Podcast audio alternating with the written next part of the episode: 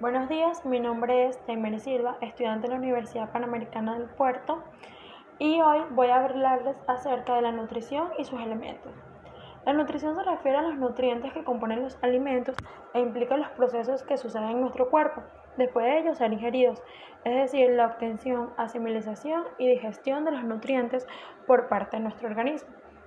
Los elementos fundamentales para una dieta balanceada son los siguientes, sobre todo los alimentos con almidón, incluidos el pan, pastas, arroz y las papas, frutas y verduras, leches y otros productos lácteos, carne, pescado, huevos y frijoles, alimentos altos en grasas y azúcar.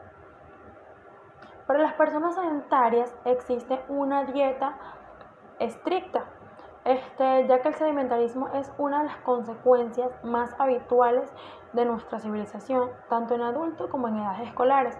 La inactividad física facilita el aumento de peso, deteriora la función muscular, dificulta la circulación arteriovenosa y linfática, incidiendo de manera directa en nuestra vitalidad, calidad de vida y rendimiento. El sedimentarismo necesita ser combatido con ejercicio físico y orientación equilibrada, ligera, sabrosa y saciante. Los nutrientes necesarios para prevenir o recuperar sobrecargas del sistema nervioso deben ser fáciles de digerir, bien condimentadas y sugerentes. Una vida sedentaria es lo menos indicada para un estilo de vida saludable. No debe ser disculpa el no tener tiempo debido a las obligaciones que desarrollamos. Aquí les resumiré unas partes de los alimentos que deben de consumir en abundante, moderado, variable y escaso momento.